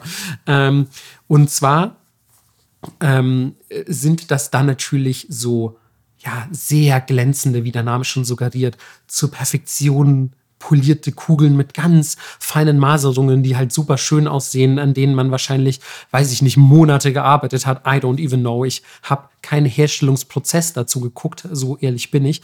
Ähm, aber man kann die im Internet recherchieren, Hikaru Dorodango, und die sehen wirklich sehr, sehr ähm, eindrucksvoll aus. Und man fragt sich so, das ist aus Schlamm entstanden? Das ist Matsch? So, das ist, ist das polierter Matsch, Junge? Dafür würden Leute sehr gutes Geld zahlen. Ähm, und ja, das ist, ist quasi so im Prinzip ähm, die, wie sage ich, die Kunst des Dorodango. Das Schlammklopfen ähm, machen. Vielleicht sollten wir mal in so einem Nippot-Video auch Dorodango machen. Ich war gerade schon so 48 Stunden Livestream. Ach, oh Gott, bitte kein Livestream, bitte ein Zusammenschnitt. um Gottes Willen. Ähm, vielleicht können wir auch versuchen, Melissa den Weltrekord äh, zu brechen. Ähm, denn der weltgrößte Dododango hat einen Durchmesser von 54 Zentimetern. Das ist ja gar, also okay. Also ist schon, ne, ist schon eine ordentliche Kugel, ein halber Meter. Ähm, ja. Aber muss natürlich perfekt rund machen. Also du kannst den auch im Internet angucken. Mhm. Der ist perfekt. Der ist rund und glänzt. Der sieht aus wie eine perfekte Steinkugel, die glänzt. Crazy. Aus Marmor oder so. Und das heißt, wenn wir jetzt eine Schlammkugel machen, die 55 Zentimeter groß ist, aber mega scheiße aussieht, dann glaube ich, ich glaube, das zählt nicht. Ja, leider. Ähm, so, aber vielleicht hilft es uns zu wissen, dass es in Japan auch Dorodango-Kurse für Erwachsene gibt. Und ich wäre ready. Ja, also vielleicht sollten wir da einfach mal teilnehmen. Ja, Mann. ja. Sehr gut. Schlammklöpse gefällt mir sehr. Ja, ne? Ich dachte mir auch, die sind so, ach, keine Ahnung, ich bin mir sicher, Melissa würde auch irgendwie noch einen Twist finden, um, weiß ich nicht, vielleicht bestäubt sie den mit pinkem oder pastellfarbenem Sand oder so und macht dann irgendwie Melissa-farbene Dorodango. Ja. Also ich habe gerade auch, während du erzählt hast, ganz kurz auf Google geguckt. Die sehen abgefahren aus. Die sehen abgefahren. Oh, warte. Posten wir das auf Twitter? Oder auf Threads. Auf Threads. Müssen wir Nippot-Threads machen? Ist Threads das neue Ding, ne? Irgendwie ich glaube schon. schon. Also es hat sich so angefühlt. Ich glaube, viele Leute waren erleichtert, dass man da leichter reinkam als ja. bei Blue Sky. Voll. Und das irgendwie, es war viel mehr Aktivität. Du konntest gleich deine Instagram-Follower mitnehmen und so. Mhm. Es war mhm. alles ein bisschen, ein bisschen zugänglicher. Und es hat am Anfang direkt irgendwie mehr Fahrt gehabt, hatte ich den Eindruck. Ja, man wird auch mit den guten Leuten connected, habe ich das Gefühl. Ich habe das Gefühl, der Algorithmus funktioniert echt ganz gut. Ja, finde ja. ich auch. Ähm, also ich bin, bin da gerade ganz gerne, so abends mal, wenn ich im Bett liege, gucke ja. ich mal kurz auf Threads. Ähm, vielleicht gibt es da auch bald eine Pod. Geil. Ja, vielen Dank für diese Informationsgeschenke. Das war sehr lustig. Das kann ich nur zurückgeben. so, dann ähm, gehen jetzt ähm, die Schildkrötenprinzessin und der Dachsmönch, ähm, glaube ich, gleich mal essen. so ist es. ja, äh, wir wünschen euch ein wunderschönes Weihnachten. Vielen Dank, dass ihr dieses Jahr wieder mit uns verbracht habt. Ey, wieder ein ganzes Jahr Nippot drum, ne? Yeah. Das ist so, also ich meine, eigentlich sind wir immer nur zum Jubiläum in dieser Stimmung, aber jetzt ist schon wieder ein Jahr vorbei. Und ihr habt dieses Jahr auch mit uns verbracht. Ähm, Ja. Sehr schön, sehr, sehr schön. Ähm, ganz besonderer Dank natürlich an alle äh, Patreons nochmal, die uns wirklich schon entweder neu in diesem Jahr unterstützen oder schon die ganze Zeit. Ihr seid eine verrückte Bande, aber auch eine saugeile Bande. Und aber auch alle äh, Zuhörenden sind natürlich äh, mit gemeint. Ihr seid äh, richtig verschärft. Ich würde euch alle nach dem Duschen ungefragt eincremen. ähm, und ja, ähm, ich hoffe, äh, 2024 wird auch geil. Wir hören uns tatsächlich erst im neuen Jahr wieder. Ja, und Ähm. auch ein bisschen später als sonst, denn wir nehmen uns einen Monat Pause. Ah ja, stimmt. Das habe ich schon wieder fast vergessen. ähm, genau. Wir ähm, machen ja sehr wenige Pausen. Ja. Sehr, sehr wenige. Ich hoffe, ihr könnt uns das nachsehen.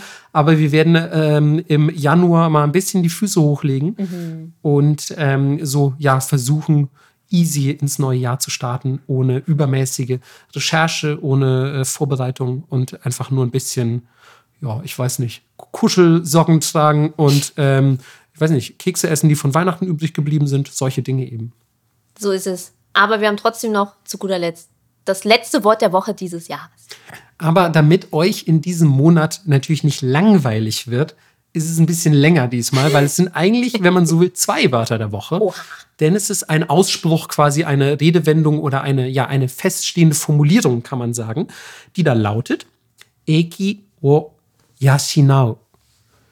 Eki wo yashinau. Und ähm, das bedeutet so viel wie den Gott einen guten Mann sein lassen. ähm, nein, Quatsch.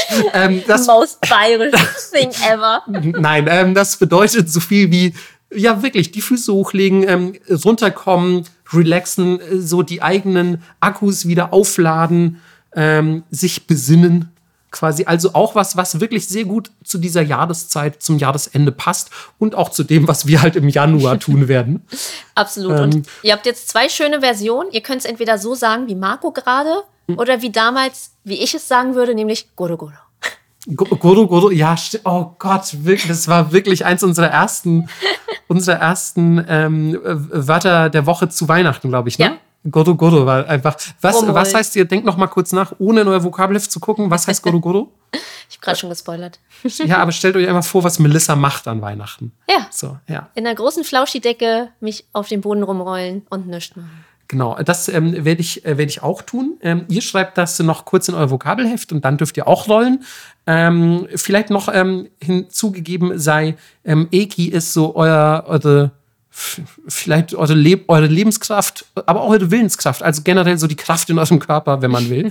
und Yashinao ist so, ja, in, instand halten, sagen wir einfach mal. Also ihr haltet eure Lebenskraft instand, indem ihr euch jetzt Nippot angehört habt und hoffentlich eine sehr schöne Weihnachtszeit habt. So ist es. Damit Merry Christmas. Rutsch gut rein. Auch von mir und bis dann. Ciao.